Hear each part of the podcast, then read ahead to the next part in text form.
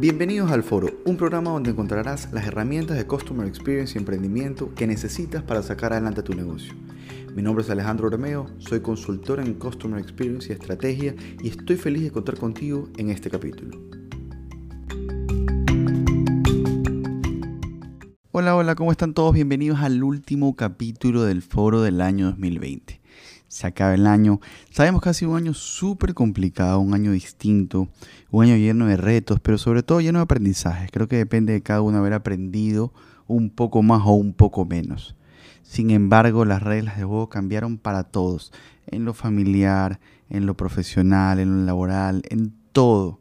Mientras antes estudiabas en una universidad, todavía estudias frente a una computadora, hiciste mucho tiempo en home office, todo ha cambiado.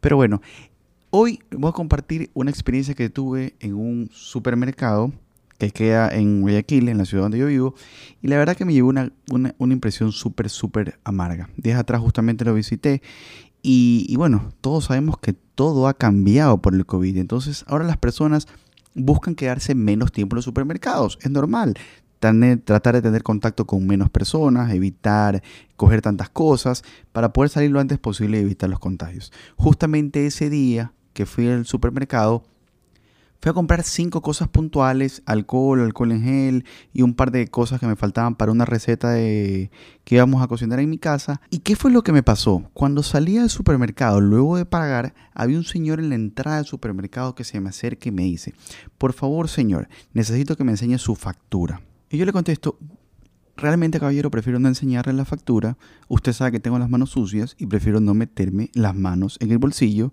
si he tocado un sinnúmero de otras cosas que pueden estar contaminadas con COVID. Y el señor lo que me dijo es, es necesario que yo revise su factura para que usted pueda salir del supermercado. Y yo le digo, caballero, como que no me entendió, prefiero no hacerlo. Acabo de pagar la factura. Entonces, eh, necesito al menos, si quiere que le enseñe mi factura, que me explique para qué la necesita. Y el Señor me contestó únicamente, es por procedimiento. Y le dije, ok, ¿procedimiento de qué? ¿Qué necesita revisar de mi factura? ¿En qué lo va a ayudar la información que usted ve en mi factura si ni siquiera está revisando lo que hay en mis fundas? Y por último me dijo, yo reviso las fechas. Realmente me dio una sorpresa porque el Señor me pidió mis facturas y me hizo sentir que de cierta manera yo me estaba llevando algo, estaba robando, qué sé yo. Y cuando le dije que prefería no dársela por el COVID, él debería haber generado empatía conmigo. Decirme, caballero, eh, yo le pido mil disculpas, yo entiendo la situación, sin embargo, por un tema de... y explicarme la razón por la cual me la iba a pedir. Y, yo lo iba a entender, quizá él iba a decir, ok, mira, aquí está mi factura, pero no, no tuvo ni la más mínima gana de sentir empatía con lo que yo le estaba pidiendo. Entonces, con esta anécdota, ¿qué pasó? Me pregunto las compañías actualmente están capacitando realmente a las personas que dan la cara al cliente. Ellos saben cuál es el propósito de cada una de sus tareas. Ellos saben cuál es el propósito y la razón de ser de la, de la compañía, del negocio, de la marca. Creo que no, porque si no, él hubiese tenido ninguna de las posturas que tuvo conmigo. Estoy seguro que no.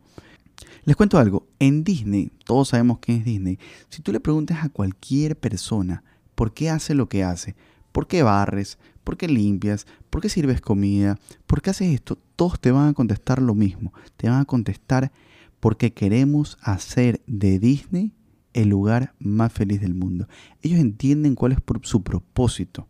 No es lo mismo que le digas a alguien, vamos a poner ladrillos en la construcción de cualquier cosa, a que le digas, vas a ayudar a construir la catedral más grande, vas a ayudar a construir X cosa que sea realmente importante, que la gente quiera ser parte de. Entonces, el Señor con el que tuve este tropiezo, tuvo varias oportunidades para ponerse mis zapatos, para hacerme sentir cómodo, para generar empatía, para desearme feliz Navidad trazada, para desearme feliz año. Él no aprovechó absolutamente nada. Él simplemente tenía que cumplir un procedimiento que nunca lo supo comunicar. Porque obvio, si tú explicas por qué haces las cosas a tu cliente o si le das una razón por la cual necesita algo sin que él se sienta vulnerado, él lo va a entender. El cliente tiene que entender a las personas y más aún a tu proveedor de cualquier tipo de producto o servicio. Bueno, eso es todo lo que les quería compartir. Espero que les haya servido esta cápsula. Realmente tenemos que capacitar a las personas que dan la cara a nuestros clientes. Tienen que saber por qué hacemos las cosas, por qué las hacen ellos, cuál es la importancia de nuestra marca, cuáles son los valores de nuestra organización. Si ellos no tienen idea de todo eso, créanme, están perdidos. Cada vez que ellos tengan contacto con un potencial cliente o un cliente, quizás se equivoquen y quizás lo pierdan. Y bueno, gracias a todos los que nos acompañaron en este 2020.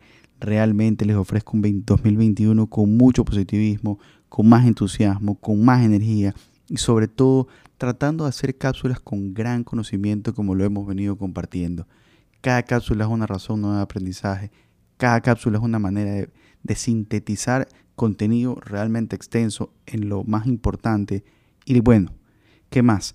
Desearles un feliz año lleno de salud, lleno de amor y sobre todo de energía positiva. No va a ser un año fácil, no va a ser un año fácil, pero depende de cada uno proponerse ser mejor y estar dispuesto a luchar con mucha fuerza para que este 2021 se vuelva cada vez menos complejo. Gracias a todos, un fuerte abrazo y que disfruten en familia. No se olviden, el cliente es lo más importante de nuestro negocio.